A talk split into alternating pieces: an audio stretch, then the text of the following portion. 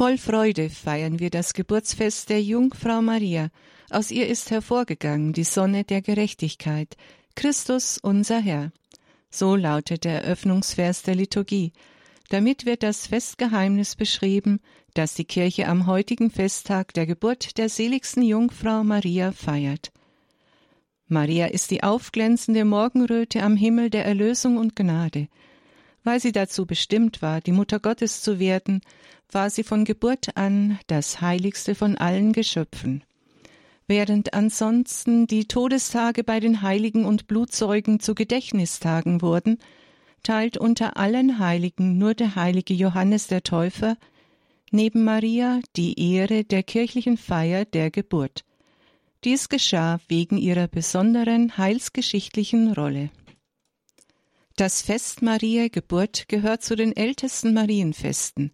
Es geht zurück auf das Weihfest einer Marienkirche in Jerusalem, die zu Ehren Mariens errichtet worden war. Heute steht an der Stelle der Vorgängerkirche die St. Anna Kirche, weil man dort die Wohnung von Anna und Joachim, der Eltern von Maria, vermutete.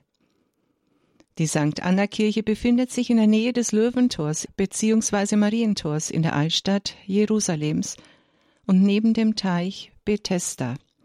Im rechten Seitenschiff der Kirche führt ein Abgang zu einer unterirdischen Grotte, wo die Geburtsstätte der Gottesmutter verehrt wird. Die Berichte über die Geburt und das Leben von Maria stammen aus den apokryphen Evangelien, insbesondere dem Protoevangelium des Jakobus. Entgegen dem allgemeinen Sprachgebrauch vom Evangelium als Darstellung des Lebens Jesu berichtet das Protoevangelium über das Leben Mariens.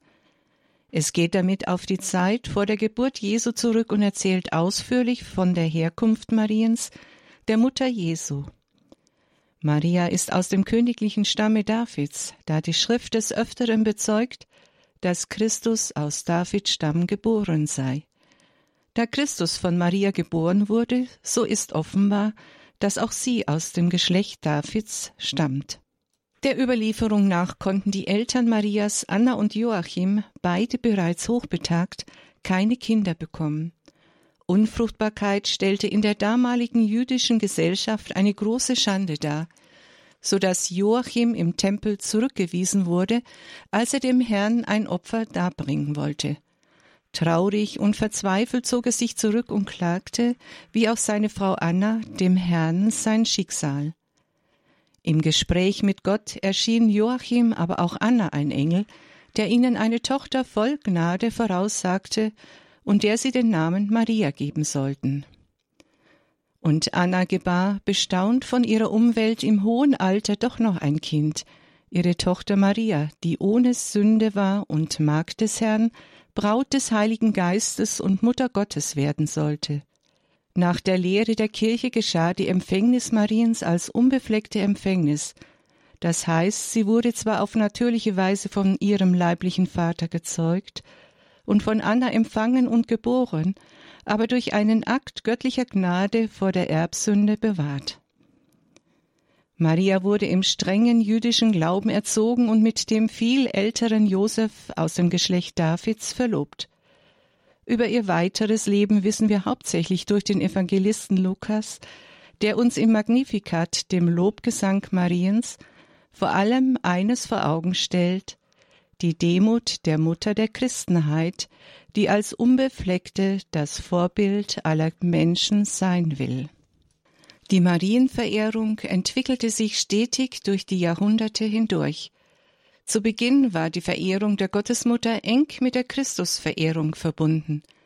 Die ersten Spuren der Marienfeste tauchen im vierten Jahrhundert auf. In demselben Jahrhundert gab es auch schon mehrere Marienkirchen, beispielsweise Santa Maria in Trastevere und Santa Maria Maggiore in Rom, sowie die Marienkirche in Ephesus. Um das Jahr 350 verfasste der Kirchenlehrer Ephrem der Syrer seine ersten Hymnen auf die Gottesmutter. Seit dem sechsten Jahrhundert wurde das Fest Maria Geburt in der Ostkirche gefeiert und im siebten Jahrhundert auch in der Westkirche bekannt. Papst Sergius I., sein Pontifikat dauerte von 687 bis 701, nannte es als eines der vier Marienfeste, die in Rom gefeiert wurden. Allgemeine Verbreitung fand das Fest Maria Geburt seit dem 11. Jahrhundert. Das Fest Maria Geburt will aufzeigen, dass Maria der erste Mensch ist, der Gott vorbehaltlos angenommen hat und die durch ihr Leben dem Himmel entgegenreifte. Sie ist damit Urbild der Kirche und Beginn der durch Christus erneuerten Schöpfung. In diesem Sinne ist sie auch Vorbild, Patronin und Mutter aller Christen.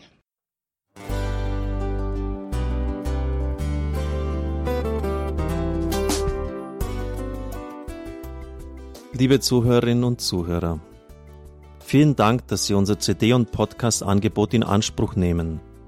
Wir freuen uns, dass unsere Sendungen auf diese Weise verbreitet werden. Dieser Dienst ist für Sie kostenlos. Für uns ist er allerdings mit einem nicht unerheblichen finanziellen Aufwand verbunden. Deshalb sind wir für jede Spende dankbar.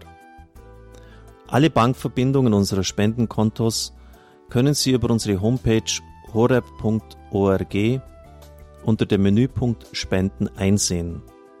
Dort besteht auch die Möglichkeit, online zu spenden.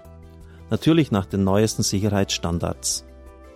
Sie können diese Informationen auch bei unserem Hörerservice unter der Telefonnummer 08328 921 110 erfragen. Ich wiederhole die Rufnummer 08328 921 110. Vergelt's Gott für Ihre Unterstützung. Ihr Pfarrer Kocher.